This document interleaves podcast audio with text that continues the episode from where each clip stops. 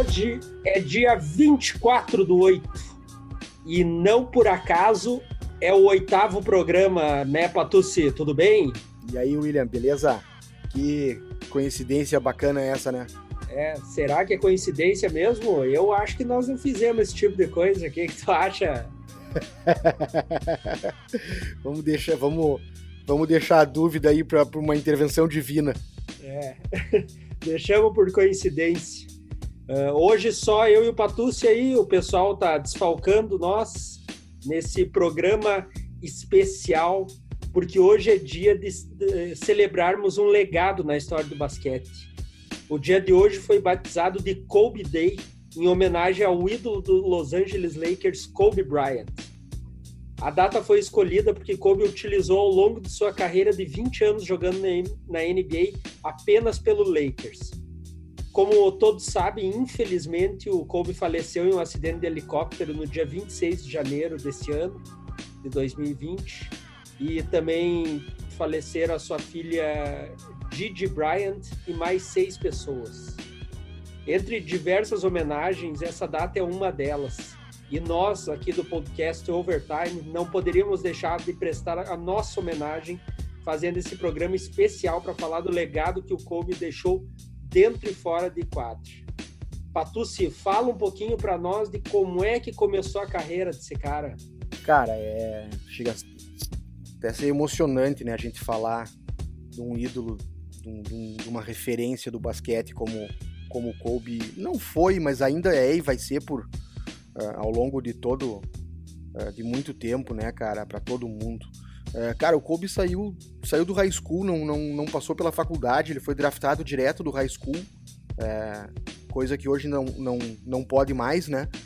em 1996, cara, ele foi a 13 terceira escolha do draft, foi draftado pelo Charlotte Hornets e depois foi trocado com os Lakers.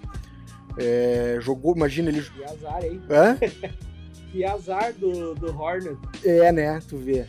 Era um, era um guri de 17 anos, né? O Hornets escolheu e, e talvez até a escolha já tenha sido já combinada com o Lakers para fazer a troca. Então, em 96, o Kobe jogou até 2016, 20 anos jogando, né? É, usou a camisa 8 no início e a 24, e por isso a data de hoje, né? É, 24 e 8, celebrando o, o Kobe Day. Uh, mas o bacana é assim, cara, 20 anos de carreira e é, ele fez muita coisa, né, cara? Hoje ele é o quarto maior pontuador da história da NBA com, com 33.643 pontos. Uh, foi passado recentemente pelo, pelo LeBron James em 1.346 jogos, né, cara? O que dá praticamente uma média de 25 pontos por jogo. É, Kobe teve uma carreira fantástica, né? São cinco campeonatos, três seguidos em 2001, 2002, 2003 e depois mais dois em 2009 e 2010. Foi MVP dessas finais em 2009 e 2010. Uh, foi MVP da temporada 2008, 2007, 2008. Foi campeão do Campeonato Enterradas em 1997, no Campeonato Enterradas do, do All-Star Weekend. Foi o titular mais novo do All-Star Game em 1998, com 19 anos. E foi MVP do All-Star Game quatro vezes: 2002, 2007, 2009 2011. E uma das, além desse Kobe Day, né, que é uma das homenagens uh, que está sendo feita para ele, a NBA passou a chamar o troféu de MVP do All-Star Game de troféu Kobe Bryant, já que ele foi é, o maior ganhador aí é, junto com o Bob Petit, que ganhou quatro vezes. E além disso, o Kobe foi duas vezes campeão olímpico, né, em 2008 e 2012. E, mas a vida do Kobe ela não se resume a esses números fantásticos uh, dentro de quadra, né, cara? O Kobe tinha uma vida pessoal uh, muito uh, de, de, alto nível, digamos assim, porque ele tinha um casamento muito bacana, né? A gente que acompanhava ele nas redes sociais via isso, né? Ele era casado com a Vanessa Bryant e eles tinham quatro filhas, né? Além da Gigi, que faleceu no acidente, ele também tem, deixou a Natália, a Bianca e a Capri. É, todas elas meio nomes italianos, assim, porque o Kobe tem uma história muito forte com a, com a Itália na juventude dele, e essa história da Itália liga ele com o Brasil, William. Não sei se tu sabia disso. Tem coisa sobre ele que eu sei porque eu vi alguns documentários da ESPN uh, que falava dessa história que o pai dele jogava na Itália junto com o Oscar e ele era fã do Oscar, né? Meu, sempre foi e via o Oscar arremessando lá e, e foi arremessando. E também daí tem um depoimento do Oscar nesse mesmo documentário falando que não dava muita bola, que nem imaginava que aquele piazinho ia virar tudo que virou, né? É massa isso, né? É, o primeiro ídolo do Kobe foi o Oscar Schmidt, né? E, e o Oscar, ele. Uh, ambos, né, já trocaram muitos afagos e elogios entre eles, porque eles construíram uma amizade, né, em função do, do, do pai do Kobe ter jogado com, com o Oscar na Itália. É, mas o cara, para mim, o que mais marcou, cara, foi uma entrevista que o Kobe deu para um, um documentário sobre o Oscar, é, onde o Kobe fala que se o Oscar tivesse entrado na NBA em 84, quando ele, ele foi draftado e acabou optando por não jogar lá, o Kobe diz assim: He would kill. Ele mataria, tipo, o Oscar ia fazer o que o Stephen Curry fez agora, 30 anos antes, quase 40 anos antes. Porque o Oscar ia começar a empilhar a bola de três pontos no jogo da NBA em 1984 e os caras não iam nem saber onde é que estava vindo a bola. E o Kobe já conhecia isso, porque ele conhecia o Oscar jogando, né? E foi muito bacana ver isso, né? E ver um astro desse nível do Kobe Bryant uh, reverenciar o nosso maior astro da história do basquete brasileiro. É, eu acho que isso mostra que a gente é, tem, um, tem um nível de basquete para usar como base para as futuras gerações que pode colocar o basquete brasileiro em posições mais dignas aí a nível de mundo. É, o, o, são dois Hall da Fama, né? O Oscar e o Kobe. É, e o Kobe é esse nada, ano vai. Né? Ninguém entra por nada, né? É, o Kobe esse ano vai entrar, né? É uma pena que ele não vai, a gente não vai poder acompanhar o discurso dele lá no Hall da Fama. Seria seria bacana, né, se a gente tivesse essa oportunidade. É, e, vendo, e o Kobe cresceu vendo o Oscar, mas obviamente que, que o maior ídolo de qualquer jogador de basquete é, é o Jordan, né? Tu comentou que o Oscar foi o primeiro ídolo do Kobe, mas ele provavelmente também se inspirou no Jordan, né? Como é que era essa relação com eles? É, na, na verdade, assim, o, o, o Kobe é, é, é de uma geração que, é, que eu me incluo, né? É, o, até porque o seguinte, né? O Kobe, o Kobe faria 42 anos ontem, né? Dia 23. É, um dia antes do Mamba Day. Então é uma geração que viu o Jordan jogando, né? O Kobe era muito criança quando viu o Oscar. E na adolescência, né, viu, viu o Jordan, né? Um pouco antes de começar a jogar, chegou a jogar junto com o Jordan na liga. E o Jordan foi praticamente um, um mentor pro Kobe, porque o, o a, a, gente já, já. A maioria das pessoas já viu esse vídeo. É um vídeo que faz mescla das imagens dos dois jogando e a repetição de movimentos. Né? O Kobe. E o Jordan já falou uma vez brincando, né? Que o Kobe roubou todos os movimentos dele, né? É, stole all my moves. E em tom, em tom de brincadeira, obviamente. Eles eram muito próximos, né? O Kobe o Kobe brigou, lutou por essa proximidade já também uh, falado pelos dois, inclusive no discurso que o Jordan fez no memorial do Kobe uh, no Staples Center. Uh, o Jordan comenta né, dessa necessidade do Kobe de, de treinar, de se aprimorar, de ficar melhor, de ser focado em evoluir e para tudo ele entrava em contato com o Jordan, ligava, trocava mensagem e queria saber como que melhorava um, post-up moves e fadeaway jumps e, e, todo esse tipo de coisa, né? Então isso acabou criando uma, uma proximidade a qual o Jordan chegou a chamar ele de Baby Brother, né? Então é, é, muito bacana ver isso, porque são dois dos maiores jogadores da história, né? O, o maior deles e, e um outro que para muitos pode ser o segundo, terceiro maior da história aí, que é o Kobe, né? Tu comentou do Mamba Day. Uh, explica para nós o que, que é o Mamba Mentality que o Kobe, não sei se ele fundou, se ele usou. É, na verdade, o, o, o, Mamba Mentality é o seguinte: Mamba era o apelido do Kobe, né? Mamba é, uma, é um, tipo de cobra. É, e o Mamba, é, o Kobe se auto-apelidou de Mamba, de Black Mamba, né? Ou a Mamba Negra. E o Mamba Mentality é uma coisa, é uma, é, na verdade é uma cultura que se criou de se seguir os passos uh, que o Kobe seguia em termos de dedicação uh, para o jogo de basquete. O Kobe era um cara muito focado. É, o Kobe treinava diversas vezes ao dia, além dos treinos normais, quando estava com o time, e nas férias ele tinha um, um, um, um rigoroso cronograma de treinamentos. É, e tem uma frase dele que eu vou ler aqui para vocês que, que prova bem isso, né? Mas esse Mamba Mentality é isso, né, cara? É uma mentalidade vencedora, é uma mentalidade de atingir a excelência, de batalhar, lutar e, e, e assim, uh, o tempo todo em busca daquele teu objetivo maior, né?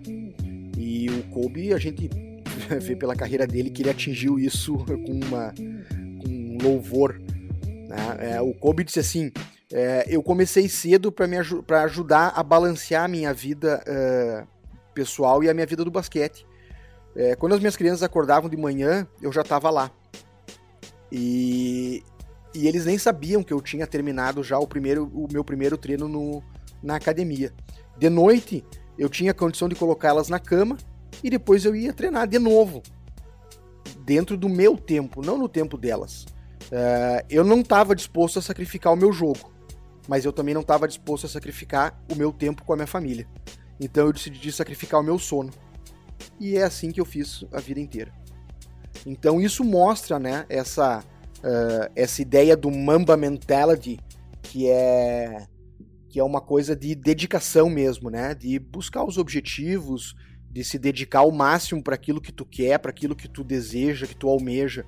E muita gente tem seguido isso não só no basquete, mas em outros esportes e até fora da, do mundo esportivo, né, para suas decisões pessoais da vida. Eu acho muito bacana e é por isso que o legado do Kobe é tão grandioso, porque ele transcende a quadra de basquete, né, William? Certo, certo. Não, ah, não foi só. Ele explica, né? Não foi só dedicação para a quadra, né? Ele criou um hábito para ele poder aproveitar tudo que a vida oferecia para ele e ele só queria ser o melhor, né? Só. Exatamente. E não só ser o melhor jogador. Ele queria ser o melhor jogador que ele, que ele pudesse ser, ele queria ser o melhor pai que ele pudesse ser. E depois da aposentadoria, ele continuou tentando ser o melhor uh, em tudo aquilo que ele se propusesse a fazer, né? Então, é, eu acho que essa é bem a lógica do Mamba Mentality e, e de como esse legado do Kobe é tão grandioso e gigantesco, né? Pois é, tu comentou desse, dessa, dessa parte quando ele se aposenta ali, ele continua trabalhando com basquete trein, de treinador da filha. Até no dia do acidente eles estavam indo para um jogo, né? Alguma coisa assim. É, exatamente. O Kobe estava com uh, duas carreiras uh, depois da aposentadoria das quadras, né? Uh, ele estava treinando o time da filha, ele era o treinador do time que a filha dele jogava e que as outras meninas jogavam, né? No helicóptero do acidente tinha mais duas meninas e, e os pais delas que estavam indo jogar e estavam indo para esse jogo, né, quando, quando teve o acidente. E ele criou a Mamba Academy, que era um, um centro de treinamento e que uh, muitos jogadores da NBA, jogadoras da WNBA iam lá treinar e ter ele não como treinador, mas como um conselheiro, né? Kyrie Irving, Paul George, Giannis Antetokounmpo, é, Diana Taurasi da WNBA, é, muita gente assim de, de alto nível, né? A Diana Taurasi, inclusive, é ela, é, ela, é, ela foi apelidada de, de White Mamba porque ela é tipo a, a mamba do basquete feminino, né? E para mim ela é a maior jogadora da história do basquete feminino, ainda tá, ainda tá em atividade. Então esse é o nível do legado que o Kobe trouxe do basquete, né, aposentadoria. É, ele era um incentivador muito grande do basquete feminino, não só por conta da Didi, né, da filha dele jogar e ser apaixonada uh, pelo basquete, mas também porque ele uh, achava que a WNBA precisava expandir, precisava crescer, que as mulheres precisavam uh, ter o, o, a valorização né, do, do esporte e elas, as jogadoras, as atletas, terem a sua valorização reconhecida. Então é muito. Ele estava fazendo um trabalho muito bacana, cara. E eu acho que a fundação uh, dele vai, vai continuar esse, esse trabalho aí, que é um trabalho importantíssimo. Eu não tenho dúvidas que vai continuar, ainda mais que já comentou, né? Ele sempre quis deixar alguma coisa, né? Então, uh, fisicamente ele tá deixando isso, né? Querendo ah, exatamente, exatamente. É por isso que o legado dele, como a gente tem falado, é tão, tão grande. Mais alguma coisa que ele deixou que, que tu tenha, que a gente lembra, tem um, tem um documentário, um curta-metragem, alguma coisa assim? Esse documentário é faz parte do, dessa outra carreira que o Kobe seguiu depois da aposentadoria, que ele sempre falou, né, que era que ele queria trabalhar com storytelling, que era uh, contar histórias. É, o Dear Basketball é um documentário, é um curta-metragem de 5 minutos, é um documentário de animação, e o nome, inclusive, é, é o mesmo nome da carta de despedida do Kobe, né? Dear Basketball. E, e, o Kobe acabou ganhando o Oscar em 2018 como melhor curta-metragem de animação, né? E fez em parceria com. Não fez nada. Não fez nada da vida esse homem. É, é bem isso, né? Além de tudo que ele ganhou, ainda. ganhou nada. Foi o primeiro, foi o primeiro atleta a ganhar um Oscar, né? E ele foi produzido pela Grant Studios. A Grant Studios é a empresa de contar histórias que o Kobe fundou. Né? E é muito bacana, até quem puder e quiser, obviamente, procurar. Eles têm um Instagram. Uh, e aí no Instagram tem alguns dos, dos livros que eles já lançaram. E, cara, eu, eu fiquei impressionado quando eu vi isso. E até fui buscar né, algumas informações para uh, trazer aqui para o programa. Uh, essa, essa Granity Studios, que é a, a, empresa que cuida dessa parte de, de, de, de, de livros e, e, de storytelling, né, que era o que o Kobe estava se dedicando, é, eles, o foco deles é contar histórias é, baseado em superações, em casos de, de, de, de vitórias pessoais, né, usando o esporte como uma referência para essas superações e vitórias, né? E, claro que não existem personagens, pelo menos nos livros que foram lançados, não, não é que tem um personagem de verdade da vida real, mas eles usam coisas e situações e acontecimentos, né? Uh, justamente para para fazer isso, né? Para contar essas histórias de superação é, em formato de ficção, mas para que ela tenha o lado lúdico de aprendizado, né? Porque o Kobe se preocupava muito com isso, né? Uh, ele sabia que o legado dele tinha que vir disso, né? De contar e de ajudar as pessoas a buscarem essa superação, coisa que foi o que ele sempre buscou, né? Sempre buscou ser o melhor, sempre buscou superar todos os limites que ele pudesse encontrar pela frente. Então é, é, é muito bacana mesmo. Uh, quem é fã do Kobe acho que vai gostar muito de, de procurar lá e de, de se envolver nisso aí, porque vai ter uh, bastante coisa bacana para conhecer de um lado dele que estava um pouquinho mais é, longe dos holofotes, né? É, então, não fez nada esse homem. Ganhou Oscar, foi MVP, campeão da NBA, maior pontuador do, da franquia do Lakers. O que, que me passou aí? Cara, então, tem uma coisa que, que a gente não tudo, falou. Acho. É, tem não? uma coisa só. Ele é o único jogador da NBA a ter dois números aposentados na mesma, na mesma franquia, né? Ele Sim. tem o número 24 e o número 8 aposentado pelo Lakers, né? A sorte, a sorte é ele ter escolhido só dois números. Já imaginou se ele é daqueles que não escolhe camiseta? Ah, que vier. Vai ter, vier, né? Iam, iam ter que inventar, botar número romano para o Lakers jogado aí. Exatamente. E o Magic Johnson, que era tido como o maior, se não um dos maiores jogadores da história do Lakers, afirmou categoricamente que o Kobe Bryant é o maior jogador da história do Lakers. Eu, modéstia à parte, o pouco que eu conheço da história do Lakers, é, eu tenho que concordar com o Magic Johnson, né? O Magic Johnson é um cara fantástico, né? É um cara muito bonito, é, que também fez uma senhora história, né? Fez uma senhora é, história na NBA e nunca, nunca ele precisou falar dele, né? Impressionante, não, não, não sei é. Ele, ele, um cara muito humilde, é, né? Ele fala dos outros caras assim, Jordan, Jordan, o melhor cara que eu vi jogar. Fulano de tal, sei lá, qualquer outro, Larry Bird. Era muito bom, era muito difícil enfrentar ele. E assim ia, né? E, é, e não ia ser exatamente. diferente com o Kobe, né? Ele deve ter falado em vida que o Kobe era o melhor e agora só afirma, né? É, com certeza. Ele, isso ele já, já, já ele deixou claro na, na despedida do Kobe, né? É, quando no último jogo do Kobe, quando teve a homenagem despedida dele, que o Kobe era o maior jogador que, que vestiu o purple and gold, né, que é as cores que eles chamam do Lakers lá, o, o, roxo e o dourado. É, então, isso aí é uma coisa que tá muito clara e eu acho que não existe um fã do Lakers que vá pensar o contrário, né? É, dá pra. Sobre o Kobe, se fizer um, um, uma história aí, né, uma linha do tempo, a gente fica, acho que um dia falando e não ah, conseguimos fica, falar tudo resumido, né? Um dia é, resumido. É.